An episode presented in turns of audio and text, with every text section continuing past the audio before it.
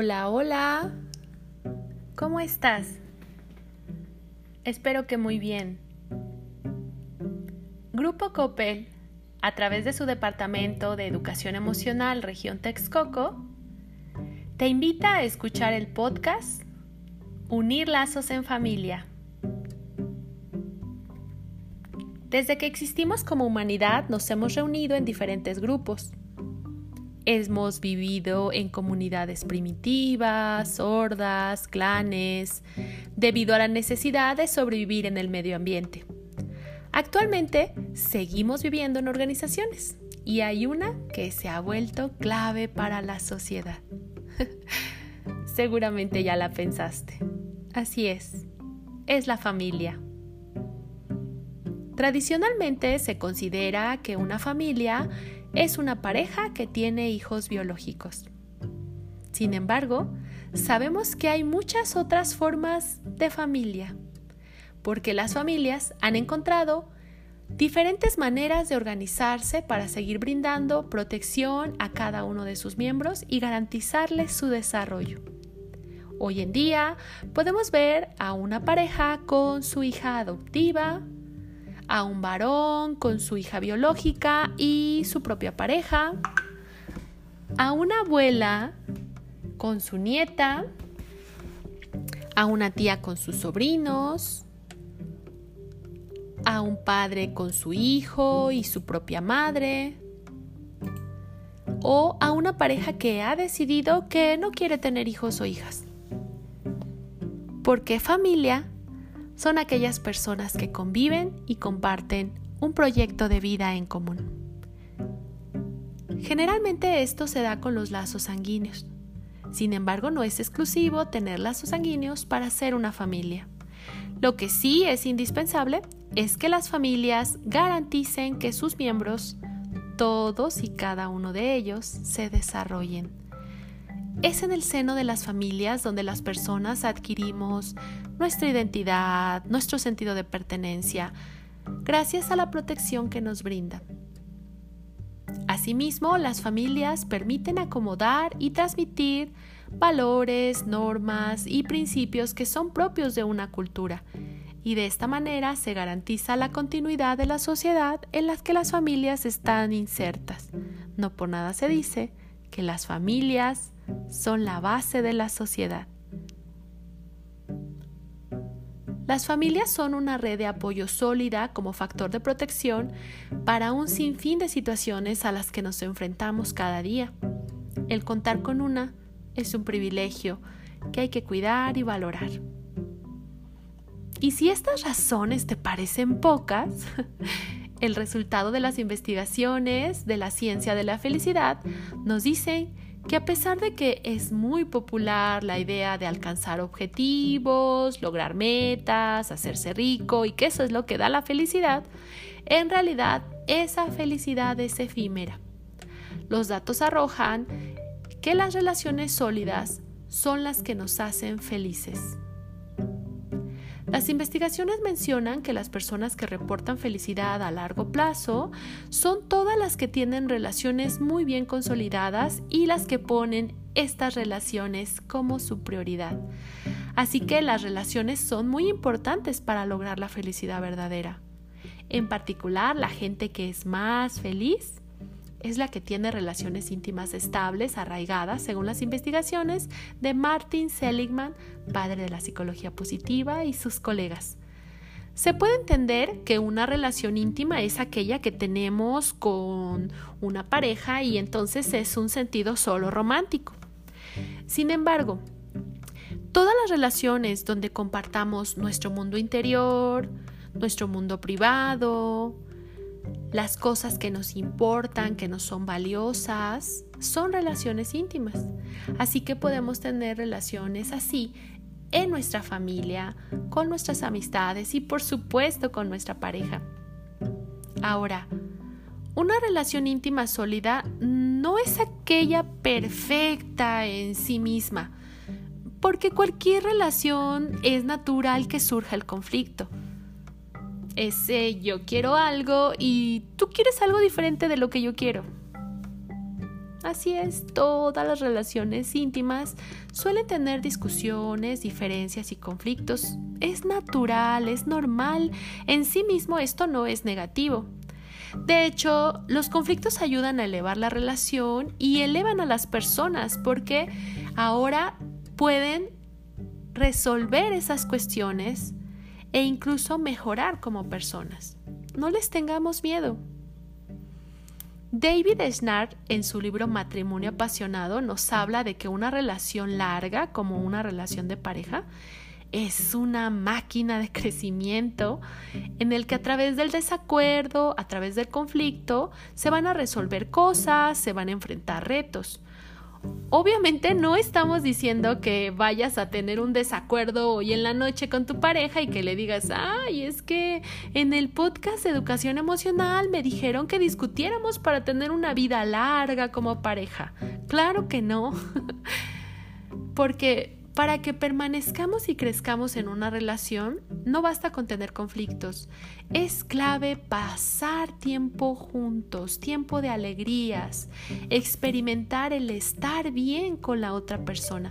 Así tenemos esas dosis de alegría, de bienestar y bueno, el crecimiento que nos permite un desacuerdo, un conflicto. Esto es lo que lleva a la felicidad a largo plazo. Y no lo digo yo, lo dicen las investigaciones. Por eso, desde Educación Emocional queremos invitarte a mirar tanto la ética como la estética en la familia. Como lo menciona el autor Armando Quiroz Adame, la ética en las relaciones se traduce en estos valores que compartimos y que consideramos fundamentales que estén presentes en nuestra forma de relacionarnos. ¿Para qué? Pues para construir vínculos sanos. Por otro lado, la estética está presente en el sentido de estar juntos para vivir bien, para tener bienestar, construyendo y compartiendo momentos que nos generen plenitud. Como se dice comúnmente, pues vivir bonito. ¿Qué sentido tendría permanecer en el bienestar? Toma en cuenta que a veces, si no nos encontramos en relaciones familiares que nos nutran, que nos ayuden a crecer, es mejor alejarse, poner límites saludables, para evitar seguir experimentando daños. No se trata de vivir o de permanecer en familia solo porque sí. Se trata de que sea realmente un espacio de crecimiento, de bienestar. Por eso te queremos compartir sugerencias para que implementes en familia y así se favorezca esta sana convivencia y se fortalezcan los vínculos afectivos entre ustedes. A continuación, te compartiremos estos consejos para mejorar tus relaciones en familia. El primero es que cultives el cariño y la admiración. Una prueba de que una familia cuenta con un sistema de cariño y admiración es la forma en la que recuerdan el pasado. Si tu familia está atravesando una crisis, quizá no tengan muchas alabanzas entre ustedes que decirse. Sin embargo, si recuerdan el pasado, si se van aquellos momentos en los que estaban unidos, es posible que detecten esas chispas de sentimientos positivos los sentimientos positivos que quizá permanecieron pues enterrados durante el tiempo del conflicto pueden ser sacados a la luz. A veces simplemente pensando o hablando de ellos. Esto puedes hacerlo reflexionando con tu familia sobre lo que te gusta de ella, por ejemplo. A lo mejor te gusta algún aspecto físico de tu hijo, de tu hija, de tu pareja. Dile, dile eso o hay alguna característica de su persona que te encanta, se están riendo, están pasándola bien y tienen muy buen sentido del humor. Diles eso, diles que te gusta que eso suceda.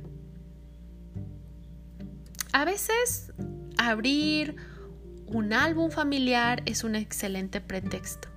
Actualmente casi todas nuestras fotos se encuentran de manera digital y pocas son las que imprimimos. Así que puede ser un excelente pretexto para decirle a los abuelos, si ustedes están lejos, ¿por qué no hacer una videollamada de WhatsApp y que te muestren el álbum familiar? que te manden fotografía de la foto del álbum familiar. Y empezarle a contar y a contarse en la familia esos momentos que han pasado juntos desde el amor. Es muy importante que nuestras familias nos tratemos con respeto. A veces, desafortunadamente, es con las familias con quien desquitamos nuestras frustraciones, nuestros enojos. Y les damos mejor trato a las personas que son nuestros invitados o que son nuestros compañeros de trabajo. Si, por ejemplo, llega un invitado y al irse se le olvida su paraguas, pues solo se lo recordamos, oye, olvidaste tu paraguas. Jamás se nos ocurriría gritarle, pero ¿qué te pasa? Eres una persona olvidadiza, ve cómo dejaste el paraguas. Mantengamos el respeto, el mismo respeto que le daríamos a alguien extraño. En familia vale la pena. Otra recomendación es que te acerques. Las personas de las familias que se acercan y que permanecen emocionalmente conectadas van a conservar ese vínculo, incluso en los momentos en los que son críticos, en los que son complicados y están pasando por problemas. Esto puede ayudar a que mantengas un punto de vista positivo sobre tu familia y que esta actitud de acercamiento sea cotidiana, del día a día. Me vas a decir, oye, yo me la paso trabajando, no tengo tiempo para tener vínculos cercanos con mi familia. Pero no es el tiempo lo que importa, sino la calidad de ese tiempo. Cuando te habla, deja tu celular a un lado. Mírale a los ojos mientras te está contando eso que es importante lo mejor no es algo que a ti te interesa, pero es algo que le interesa a esa persona y que quiere compartir contigo. Da ese espacio. Muchas personas piensan que el secreto para volverse a conectar con su familia es tener tiempo de vacaciones, en un lugar lujoso, cenar, ¿no? El auténtico secreto es acercarse el uno al otro en las pequeñas cosas del día, una noche divertida en familia, jugando, a lo mejor algo de dominó juntos, cartas, un uno. Dense la oportunidad de que te sienta en confianza, de que te sienta en cercanía, de que puede contar contigo si algo no está bien y de crear ese lazo en el que tú también sientas que puedes contar con ellos, con ellas, si algo sucede. Así que el contacto tiene que ser diario. ¿Cuánto te toma mandar un mensaje de WhatsApp y decirle que le aprecias? A lo mejor viste que alguien preparó una comida y te acuerdas que a esa persona le queda deliciosa o que le gusta mucho. Y si le mandas un mensaje y le dices, me acordé de ti, me acordé bonito de ti, y le cuentas. ¿Cuánto nos tomó? ¿10 segundos? Date la oportunidad.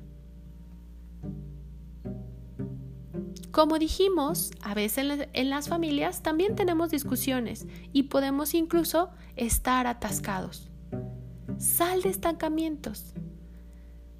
No te concentres en solucionar en sí el problema o la situación, sino en el diálogo. El conflicto estancado pues puede ser perpetuo a veces en una familia. La idea es que puedan hablarse, puedan hablar de eso que está pasando sin hacerse daño. Para salir del estancamiento puede ser útil comprender la causa y para eso es básico escuchar. No estoy diciendo que esperes tu turno mientras la otra persona habla para que en cuanto termine empieces a rebatirle. No se trata de eso. Se trata de que realmente incorpores lo que acaba de decir en tu discurso y quizá incluso te permita cambiar de perspectiva. Se trata de que puedas mirar lo que esa persona está mirando y que tú también le puedes compartir tu propia visión.